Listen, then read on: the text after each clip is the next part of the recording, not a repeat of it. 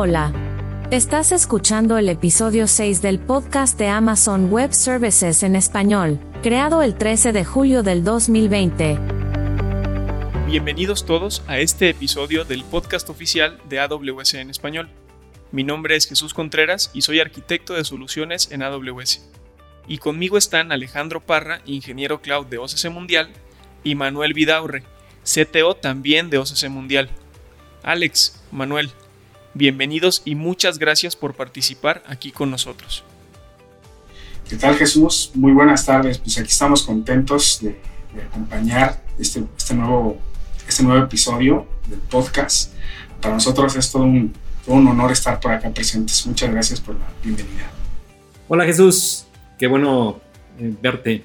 Este, espero que estés muy bien en estos tiempos de pandemia. Eh, como comenta Alex Parra, pues un placer. Muchas gracias por la invitación. Para nosotros como OCC Mundial, pues es un verdadero gusto estar aquí en el, en el podcast y pues poder compartir nuestras experiencias con la audiencia que tiene este podcast en español en Amazon Web Services. ¿Por qué no comenzamos platicándole a la audiencia quién es OCC Mundial y a qué se dedican? Claro que sí. OCC Mundial es la, la bolsa de trabajo más grande de México. Desde hace 24 años que nace OCC Mundial, imagínate, todavía cuando la penetración de Internet era mínima en, México, eh, OCC, siendo una startup eh, en, ese, en ese momento, fue cuando comenzó a penetrar y convencer a las compañías que el Internet era un excelente mecanismo para encontrar el talento que ellos estaban requiriendo. Pues ese mundial comenzó eh, a, crecer conforme también la, penetración de Internet se dio y pues eh, tuvimos crecimientos de doble dígito año tras, tras año, ¿no? Por supuesto, la, parte de, bolsas de trabajo en Internet también se dio en otras partes del mundo y en algún punto un, grupo que es el, segundo grupo más importante a nivel mundial que se llama SIC LTD, eh, pues hizo el proceso para adquirir a OCC Mundial y somos parte desde hace aproximadamente cinco años de este, este grupo. Y pues eh, realmente nosotros somos eh, como marca, la marca más importante en México para, para cuestiones de empleo y búsqueda, búsqueda de trabajo. Eh, tenemos más de 20 millones de candidatos y CVs en nuestra, en, nuestra eh, base de datos de talento y pues eh, muchísimas compañías de todos los tamaños, desde grandes corporativos, empresas de outsourcing hasta pymes, confían en nosotros precisamente para encontrar al mejor talento de México.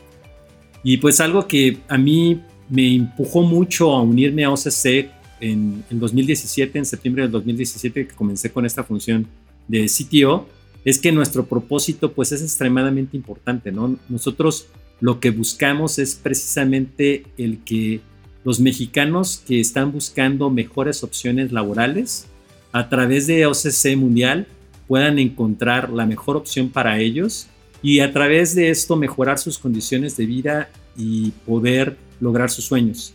Y del lado de las compañías que contratan nuestros servicios al publicar vacantes y a consumir otra serie de productos que, tenemos, eh, pueden entonces encontrar al mejor talento para fortalecer a sus equipos y con ello poder eh, lograr todas sus estrategias y metas de negocios. Muchas gracias Manuel por esa explicación. Y el día de hoy justamente platicaremos sobre el movimiento de OCC Mundial a la nube y qué los hizo tomar esa decisión de migración Además, vamos a hablar de los retos a los que ustedes y sus organizaciones se enfrentaron y con suerte platicaremos sobre las mejores prácticas que han ido ustedes mismos construyendo. Primero que nada, el reto. ¿Qué les pedía el negocio? ¿Qué les pedían sus clientes? ¿Por qué era esto inviable de cumplir en un centro de datos tradicional? Pues mire Jesús, o sea, como te comentaba, este proceso mundial eh, durante todo su trayecto, pues eh, creció de, forma bastante rápida. Eh, esto pues también comenzó a traer algo que es bien importante también en, los negocios que se llama competencia, ¿no? Entonces comenzaron a surgir más bolsas de trabajo eh, también, también en México. Eh, el mercado también de nuestros clientes comenzó a exigir de, de, forma cambiante nuevos requerimientos. Los, los, candidatos se fueron sofisticando, ya las, las nuevas generaciones nacieron con el Internet. Entonces, en este, en este sentido es de que eh, OCC, Mundial requería tener la capacidad de ser lo suficientemente ágil para responder a estas necesidades y poder aprovecharlas y poder dar el mayor valor tanto a nuestros candidatos como a nuestros clientes reclutadores. Es por ello que, que OCC pues vio que realmente los modelos que se habían estado utilizando ya no eran suficientes. Muchas veces se, se piensa, lo que me trajo hasta aquí me va a llevar al siguiente nivel, pero realmente cuando lo visualizas con una visión estratégica, cuando llegas a cierto nivel tienes que replantear las formas y los mecanismos que te llevan al siguiente nivel. Y en el caso de OCC era eh, precisamente el poder eh, aprovecharse y sacar ventaja de todo lo que te ofrece la, nube, ¿no?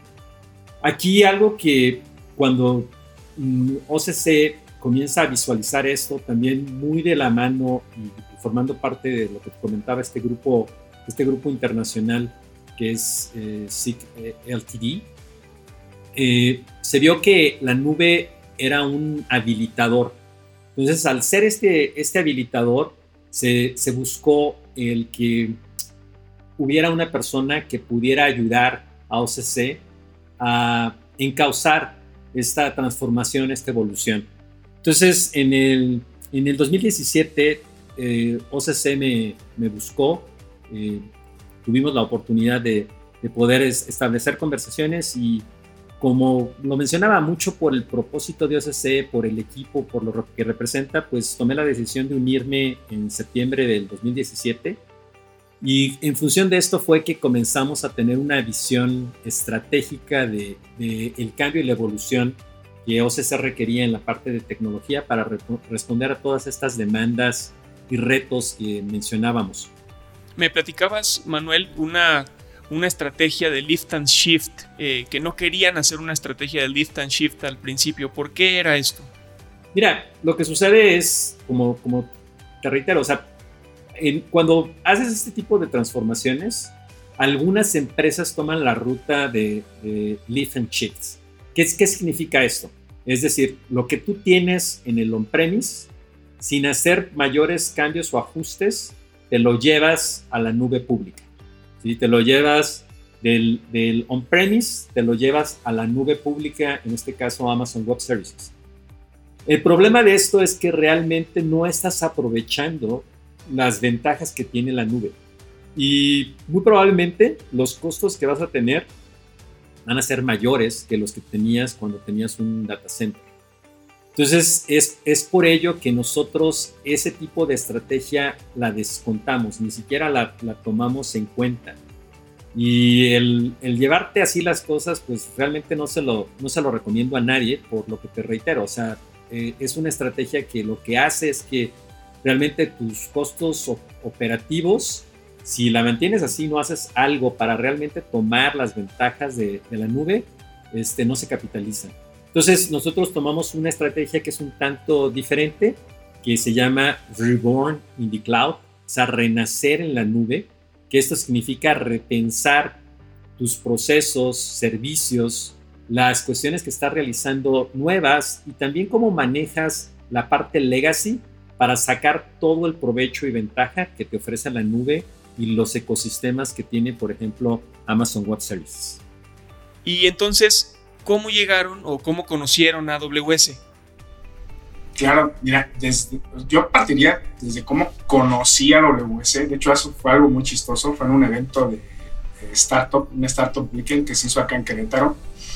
Donde estábamos trabajando, ya sabes, los que han tenido oportunidad de asistir, eh, pues se hacen equipos, se discuten algunas ideas y la idea, pues el, chiste, pues es de alguna manera pues hacer, llevar cabo tu proyecto en un fin de semana. Eh, pues para esto nosotros, me acuerdo, el proyecto era una este, página donde vendías productos orgánicos, que también muy de moda se puso en ese entonces, no recuerdo muy bien el año. Y pues lo que nosotros estábamos buscando, o sea, en 72 horas, de tener una arquitectura o de tener una infraestructura tradicional, pues es levantar un servidor, que levantar la base de datos, que levantar todo eso. Entonces pues, llegan uno de los eh, facilitadores y nos entregan un acceso para, para la plataforma de AWS, en donde nosotros podríamos crear toda esa infraestructura. Entonces al momento de que pues, me dan eh, el acceso, abrimos la consola, dijimos, wow, o sea, en un minuto tener todo eso que tú estabas planeando que te iba a llevar un fin de semana, tenerlo tan, tan rápido. Entonces desde ahí pues ya generó como un impacto positivo y también eh, fue el momento yo creo que en el que mi carrera se fue también dirigiendo hacia la parte de, todas las tecnologías de cloud. En el 2018, octubre de 2018 fue cuando yo me incorporo a OCC yo venía de una empresa con una visión un poco tradicional, quizás por cuestiones de, del destino que tenía que ser así. Eh, y yo sé si veo el tema de egolés, veo la parte del liderazgo, veo también como algunas prácticas que yo veía a lo mejor en otras compañías de tecnología y decías, órale, aquí en, en México también se puede hacer eso, cuando me empiezan a explicar la estrategia de la nube y cuál era, cuál era la estrategia que, que, se estaba buscando, pues ahí fue cuando yo reafirmé ¿no? el por qué me gusta esto que hago. Y yo creo que ahora mismo se le da otro sentido también a, a, a lo que, a nuestra responsabilidad, o en mi caso a mi responsabilidad en OCC, que es el cómo poder llegar a transformar la vida de personas que están buscando empleo o empresas que están buscando el mejor talento, que lo puedan encontrar aquí en, en OCC. Entonces, eh, yo cuando, cuando entro a OCC empezamos a ver cuál era el, el contexto. Me platicaron de, ese agosto, que, que, se fue algo muy, muy chistoso, porque yo en agosto iba a entrar ya a OCC, por cuestiones del destino no se dio en, esa fecha. Y, cuál era la estrategia a seguir. Entonces el, tema del DR y tema de todo eso, lo cual yo más adelante vamos a estar platicando de eso, pero desde ahí me quedé, este, eh, me quedé enamorado. Esta parte. Entonces, después de eh, esta forma en la que llegaron o conocieron a AWS con estos acercamientos previos, con el equipo de infraestructura de, de SIG Unlimited, eh, este tema de los silos de desarrollo, el silo de, de, operaciones y la tensión que había entre ellos, ¿cómo le hicieron para comenzar a adoptar AWS? ¿Cuáles fueron los primeros proyectos, probablemente los primeros pasos? ¿Tuvieron algún apoyo del lado de AWS? Sí, definitivamente. La, la relación que establecimos eh, primero con Max Apodaca, que es la, la persona de, de AWS que lleva nuestra cuenta, pues fue um, pláticas para, para, ver qué era lo que estábamos requiriendo en ese momento. ¿no? Y, y, yo en ese momento lo que planteé fue primero sens sensibilizar, evangelizar al equipo. Entonces, como una primera eh, acción fue el tener algunos immers Immersion Days, que son estos talleres que se dan en un día. De hecho, tú estuviste en, el, en algunos de ellos, Jesús, en, en nuestras instalaciones de, de OCC Mundial en, eh, aquí en Querétaro. Sí, claro, lo recuerdo, lo recuerdo. Eh, fue, fue el primer paso. Por otra parte, también ya había una serie de, de inversiones específicas. Primero, el, el, mandar un equipo a Reinvent en el 2017. Yo estuve con este equipo, fuimos seis personas, precisamente para poder tener un, un conocimiento más profundo de, de, todo el ecosistema, ver qué, qué, cosas eran las que podíamos aprovechar y tener. Eh, poder, poder regresar con, con ideas claras. Eh, en esto continuamos eh, trabajando y colaborando con, con, el equipo, ¿no? Eh, volvimos a ir también en el 2018 a Reinvent. Eh, ahí también ya comenzamos a plantear, ya con, también con, con, con, Parra en el equipo, la cuestión de migrar nuestro centro de, de datos de los Ángeles, que era lo que funcionaba como nuestro Disaster Recovery Site, moverlo a que estuviera en la, en, la nube pública, en Amazon Web Services, y, poder entonces aprovechar mejor eh, esa, esa inversión y consolidar el hardware que teníamos en Los Ángeles, consolidarlo en nuestro centro de datos en Las Vegas y tomar el DR completamente sobre Amazon Web Services. Entonces ese fue un, un primer proyecto. Después tuvimos también presencia en algunos de los summits que realiza Amazon Web Services, el Summit de México, ¿no? En, en el 2019. Ahí pues tuvimos también un, acercamiento con, con, Jaime Vallés, el, el director de, de, Amazon Web Services, que después en Las Vegas, en, en Reinvent 2019, pues tuvimos oportunidad de tener una, una plática bien interesante y en el que pues, logramos también una, una, cuestión que nosotros siempre planteamos, ¿no? De que la relación que estableciéramos no fuera de, de cliente-proveedor, sino de partners. Y cómo eh, Amazon Web Services podría tomar ventaja de, de, hacer que OCC sea un caso de super éxito en México y que pues eh, lo, lo más importante nosotros ya lo estábamos haciendo y teníamos esa visión que es el cambio cultural, que, que realmente la tecnología y, los, procesos es la, la, parte sencilla, pero este cambio de, de, mentalidad, del mindset y, cuestión cultural es pues, lo que te habilita, ¿no? Entonces, es lo que yo te, yo te podría decir, Jesús. Muchas gracias, Manuel. Totalmente, totalmente de acuerdo. El cambio cultural, este cambio de mindset, debe ser lo principal para eh, ser un habilitador dentro de las organizaciones y dentro de nuestros clientes a quienes vemos, como tú acabas de mencionarlo, como partners. Y en este sentido, el tema del entrenamiento me imagino que fue muy importante. ¿Cómo fue este tema de entrenamiento más allá de eh, los Immersion Days? ¿Fue autoguiado? ¿Usaron algún partner? ¿Cómo fue?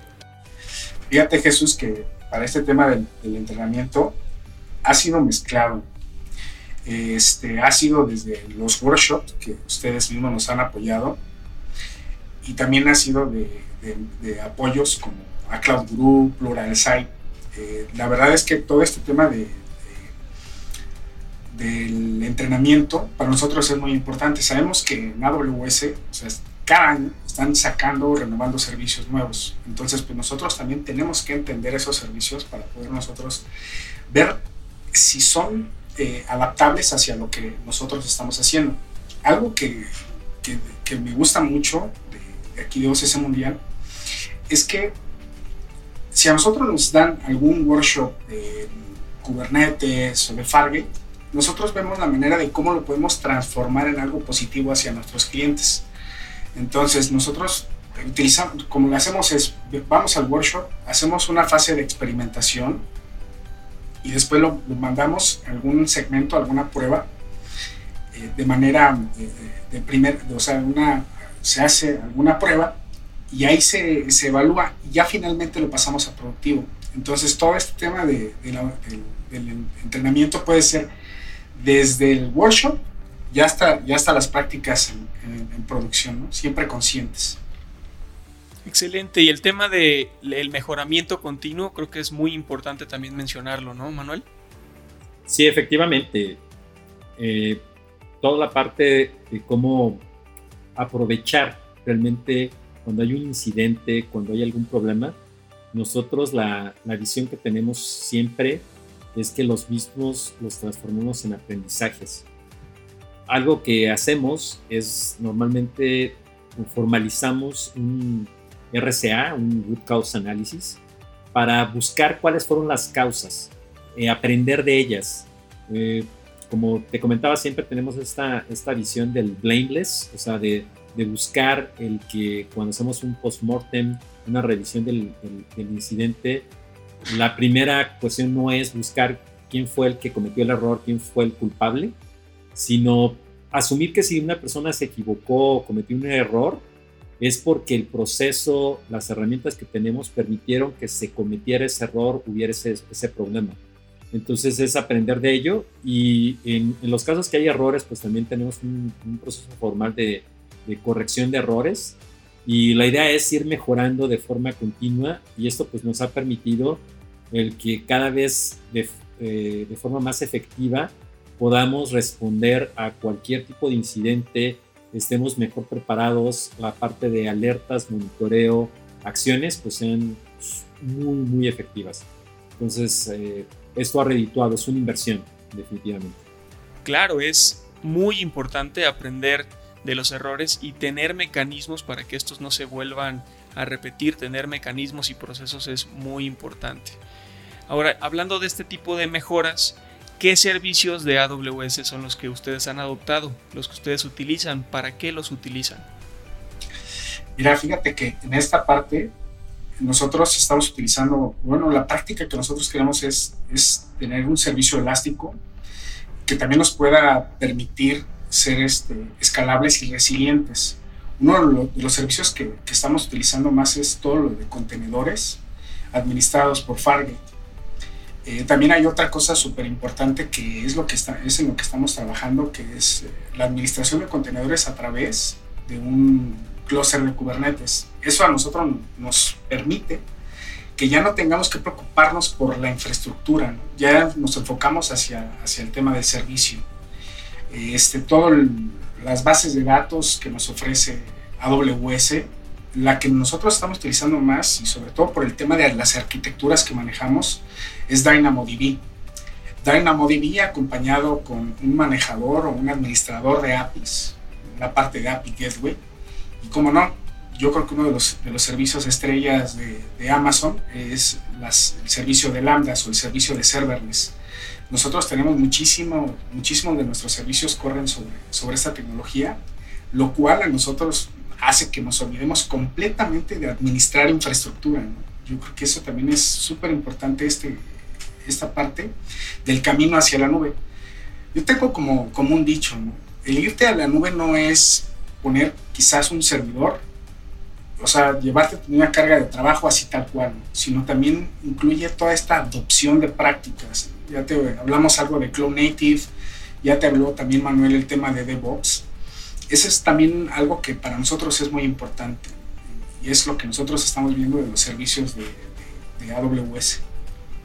Oye Parra, y además de los servicios serverless como Lambda para ejecución de código con base en algún evento, eh, API Gateway, para manejo de APIs, DynamoDB como base de datos no estructurada, eh, eh, Guard Duty o algún otro servicio que estén utilizando, que usan por ejemplo para monitoreo. Sí, claro, mira, todo el tema de CloudWatch, como te comenté, todavía estamos trabajando en un esquema híbrido. Entonces hay parte de la infraestructura que también se tiene que monitorear. Entonces nuestros servicios de monitoreo van y consultan las APIs de CloudWatch y ya nosotros armamos esos dashboards. También ya tenemos algunos dashboards en, CloudWatch y también algunas alertas que se manejan desde allá. Y todo el tema de seguridad es con WarDuty, que es lo que estamos empezando a, a explorar.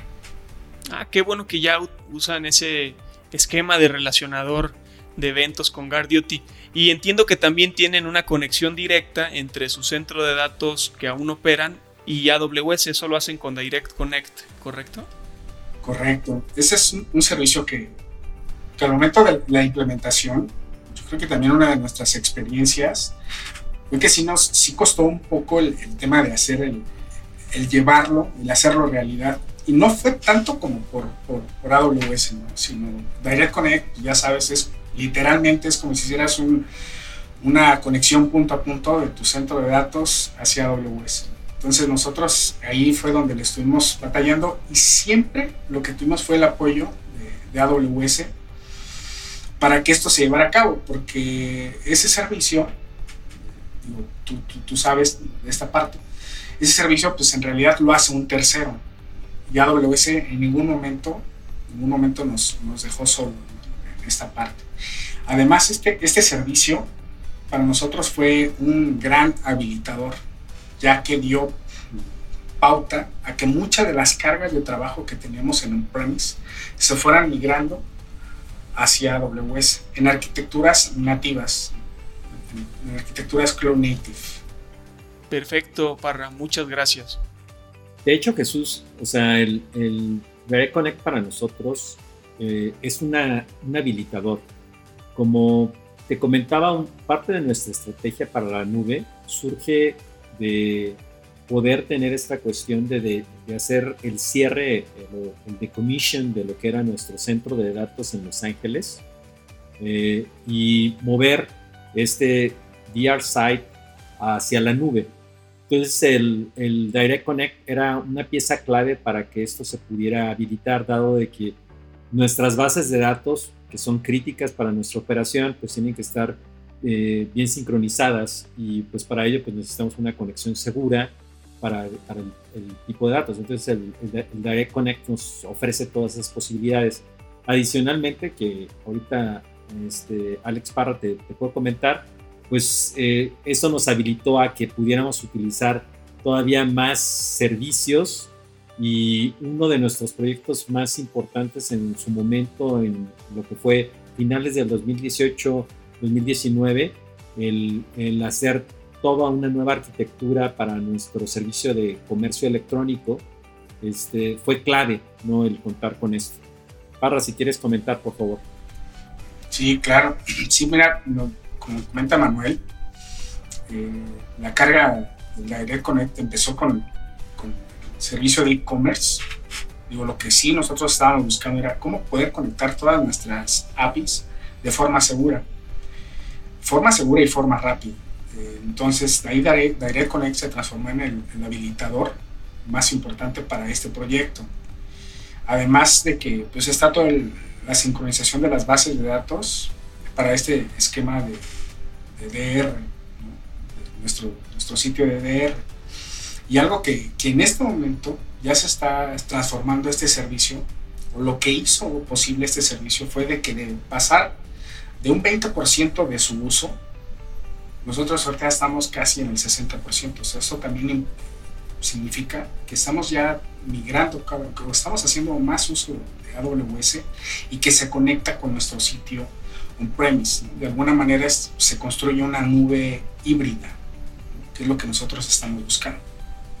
Por supuesto, es un gran habilitador el tener un servicio de Direct Connect entre tu centro de datos y la nube de AWS. Y qué bueno, me da mucho gusto escuchar que ya tienen utilizado casi el 60% de, de ancho de banda que tienen contratado con este partner.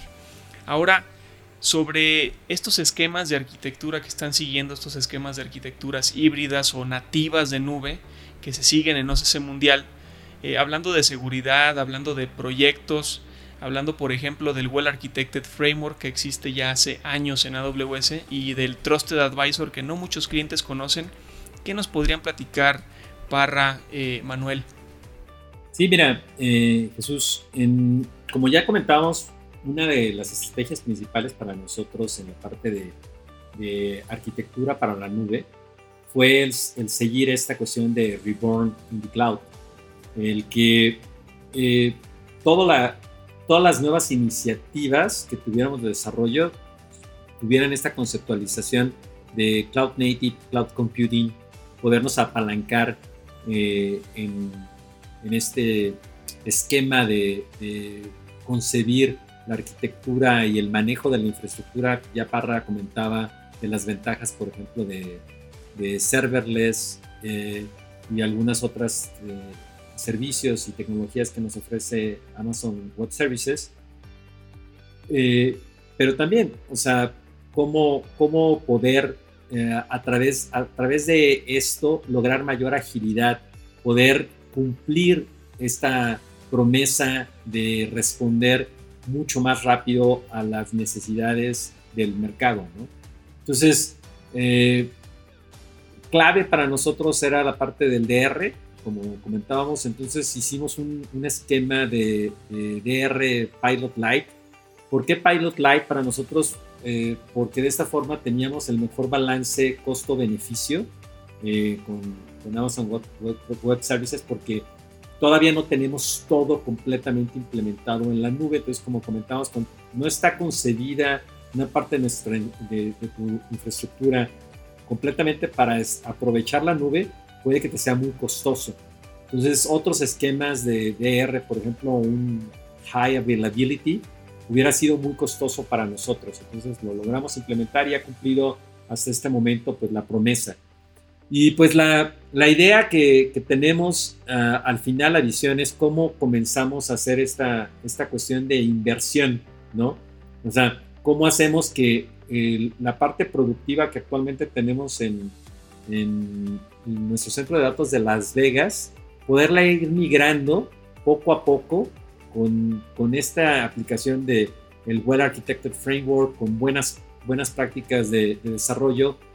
Eh, hemos ido partiendo el monolito en microservicios, tenemos ya también una arquitectura basada en, y dirigida por eventos, estamos comenzando con algunas cuestiones de event sourcing. Entonces, en esta, en esta parte de la, de la reimplementación, la visión a mediano plazo es que una parte importante de nuestras cuestiones productivas estén en Amazon Web Services y lo que es nuestro centro de datos en Las Vegas, en algún momento se convierta más en nuestro DR, ¿no? Y entonces de esta forma poder obtener lo mejor de, de ambos mundos y tener una alta disponibilidad en este, en este entorno. Y hablando de las, de las estrategias que se siguen, ¿qué nos puedes comentar sobre, sobre ellas, Parra? En orden de lo que está comentando Manuel, de, este, esta migración, cómo vamos poco a poco hacia allá con esta reimplementación, una de las estrategias que nosotros estamos metiendo para esos nuevos servicios es a lo mejor temas de canary releases, hablando más términos de, de DevOps, blue and green, o como en, este, como en esta parte estamos haciendo que conviva un porcentaje de on-premise y otro porcentaje en AWS, utilizamos pruebas de A-B testing, también con, con, con, las tecnologías de AWS. Eh, también lo que nosotros estamos haciendo son esto, este tema de cambios iterativos, o sea, los cambios de poco a poco, no, no el irnos todo y órale, vamos todos y toda la nube, no, sino más bien cuando es, ya es necesario, ¿no? Cuando ya es necesario, y es la misma tecnología, te lo voy a decir, nada más hay que es como. Se escucha raro esto, pero hay que entender la tecnología. La tecnología te va a decir cuando ya es necesario que te migres a estos, a este tipo de, estos esquemas de nube. También todo el tema de, de, la infraestructura es un cambio de paradigma completamente. O sea, como lo comentaba casi al inicio, o sea, nosotros de ver que la infraestructura la entendemos como un servidor, sobre ese servidor virtualizo, tengo mi SAN, tengo este, mis equipos de red, cambian completamente. Nosotros lo estamos manejando ya con todo esto como infraestructura, como código, y entender que la tecnología es o que la infraestructura es inmutable. O sea que en realidad en lugar de actualizar o de parchar un servidor, pues es más bien, pongo la nueva versión de ese servidor nuevos parches de seguridad, ya no es así de voy, meto a mi instancia y le aplico una actualización, sino ya más bien se destruye la instancia y se pone con una nueva versión. Estos son de los cambios que también nosotros, o de los apoyos que vemos muy esenciales en, parte de, AWS y que nos hace ser más ágiles y más seguros también. Entonces hay agilidad, eh, usando tecnologías inmutables como por ejemplo contenedores, funciones, y todo este tema de infraestructura como código que bien nos comentas, Parra. Y con todos estos cambios, ¿qué tan contento está el negocio con esta adopción? ¿Y también sus clientes se han cumplido las expectativas? Sí, mira, de esta parte te puedo comentar que en el 2017 nosotros cerramos con un 99.2 de porcentaje de uptime y actualmente pues, estamos cerrando con, con 99. En este momento estamos con 99.9 de uptime. O sea, ahí obviamente se ha cumplido con, esta parte de nuestras expectativas. También hemos podido aumentar la capacidad de nuestros servicios. Incluso esto, incluso esto ha ayudado a soportar el, porcentaje de tráfico que se ha, se ha incrementado casi un 30%. El tema de estacionalidad, estacionalidad, en enero es cuando es el mes con mayor número de visitas que nosotros tenemos y ahí perfectamente la, lo, está soportando AWS. Mm, de hecho, un dato importante fue que en junio de este año fue récord de máxima de visitas y también la, infraestructura pudo escalar y pudo adaptarse a la demanda que nosotros empezamos a, recibir. ¿no? Excelente. y, ahí como, ahí como bien lo menciona bien lo menciona Parra, pues todas las inversiones realizadas pues han redituado claramente, ¿no? Y, los clientes pues ven los, los, beneficios y el negocio también, ¿no? Eh, por ejemplo, los SLAs y nuestra capacidad de recuperación ante incidentes pues ha mejorado en, niveles muy significativos, o sea, tenemos una capacidad de 5X eh, superior a la que teníamos en el 2018, ¿no? Para, para poder responder. En cuanto a la, la parte de valor que, que buscan nuestros reclutadores, o sea, un reclutador cuando publica una vacante con nosotros lo que quiere es obtener el mayor número de, de candidatos que se postulen a su vacante. ¿sí? Nosotros, gracias a todas las mejoras que hemos hecho en nuestro producto, gracias a, a las inversiones que hemos hecho precisamente para tener una infraestructura que pueda escalar de la mejor forma ante la demanda y, que sea confiable, pues hemos tenido eh, actualmente dependiendo de los diferentes eh, rangos salariales, entre un 200 a un 300% de crecimiento en la parte de postulaciones. Esto quiere decir que nuestros reclutadores están recibiendo dos a tres veces más candidatos en los cuales pueden seleccionar al mejor, al mejor talento, ¿no? Y pues también esto ha, ha impactado muchísimo nuestras capacidades en cuanto a otros, a otros medios, ¿no? Nuestra app móvil, por ejemplo, es la número uno en, México en cuanto a la parte de empleo y normalmente estamos en, las posiciones 1 a 5 en la categoría de negocios en México, compitiendo con un montón de, eh, aplicaciones, ¿no? incluyendo, por ejemplo, en esos, en, esos casos de, otros, de otros tipos. Y esto principalmente por descargas y también por las, las eh, reseñas que hacen nuestros, nuestros usuarios. ¿no? teniendo una amplia actividad. Entonces, por supuesto que eh, el, impacto es evidente, la agilidad de respuesta que hemos alcanzado pues es, es, es muy clara, ¿no? Entonces, pues es, es eh, importantísimo cómo se ha podido dar este, este tipo de trabajo y cómo estamos claramente dando este valor de negocios que se esperaba. Y con estas métricas alcanzadas, Parra, eh, Manuel, ¿Cuál es el futuro de OCC Mundial en AWS? ¿Qué piensan o cómo nos ven hacia el futuro? Mira, como se los he dicho eh, antes, ¿no? Se lo comentaba en su momento a, Jaime Vallés, el, director de Amazon Web Services para Latinoamérica, ¿no? O sea, nosotros esperamos que nos traten igual de bien como nos han estado tratando y todavía mejor. Y que sigamos siendo muy, muy en esta visión de, de, partners, ¿no? Y que no nos vean como clientes y que se tengan esa visión siempre de la inversión a, largo plazo, ¿no? O sea, siempre, siempre vemos esto como un, futuro muy luminoso. Nuestro potencial de escalar en México es, es enorme. Entonces creo que la sinergia que podemos tener este, con, ustedes, pues puede ser muy, muy provechosa y redituable para alcanzar nuestro, nuestro propósito. Como comentamos ya, ¿no? O sea, la visión a mediano plazo es ir aumentando las cargas productivas hacia Amazon Web Services, toda esta parte de Reborn in the Cloud, pues es, es ah, habilitar esto, aprovechar al máximo pues, los servicios administrados como también eh, todas las herramientas que, se ofrecen para poder manejar adecuadamente microservicios, eh, event-driven architectures, etcétera, ¿no? Algo que es extremadamente clave para nosotros y que ahí también hemos tenido muy buen apoyo de parte de, de ustedes de Amazon Web Services es cómo hacer muy eficientes y efectivos los costos.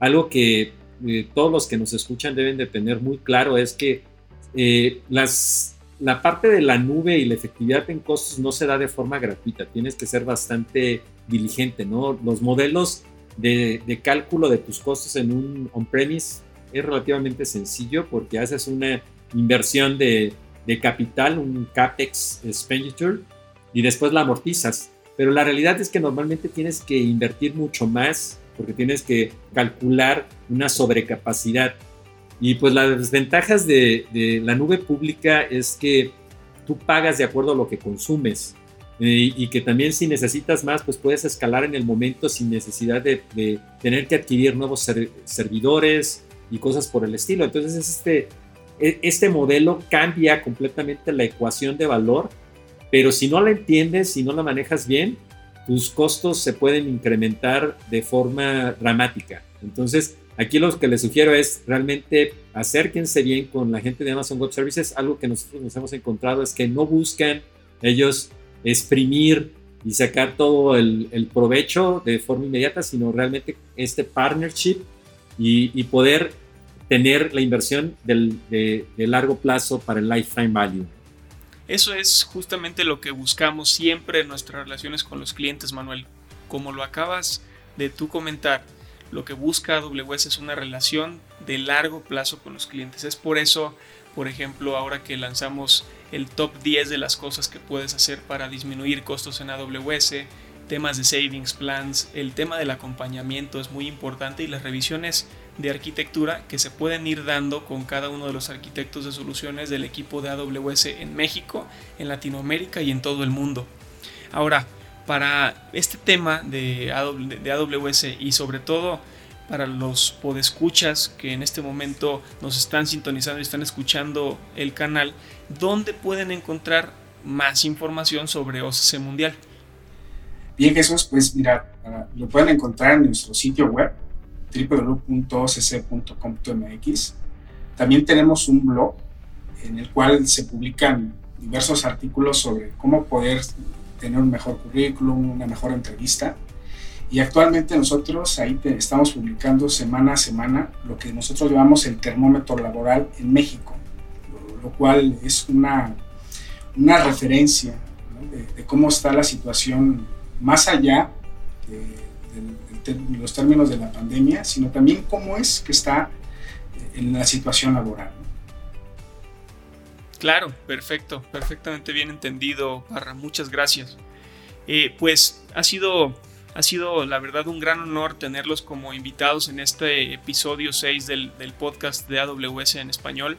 Les agradezco muchísimo su tiempo y que nos hayan aceptado la invitación para estar por acá. No, pues al contrario, Jesús, para nosotros, como siempre, un, placer platicar con ustedes. El, poder compartir también un tanto nuestra experiencia con toda la audiencia que tiene este podcast es, es extremadamente importante.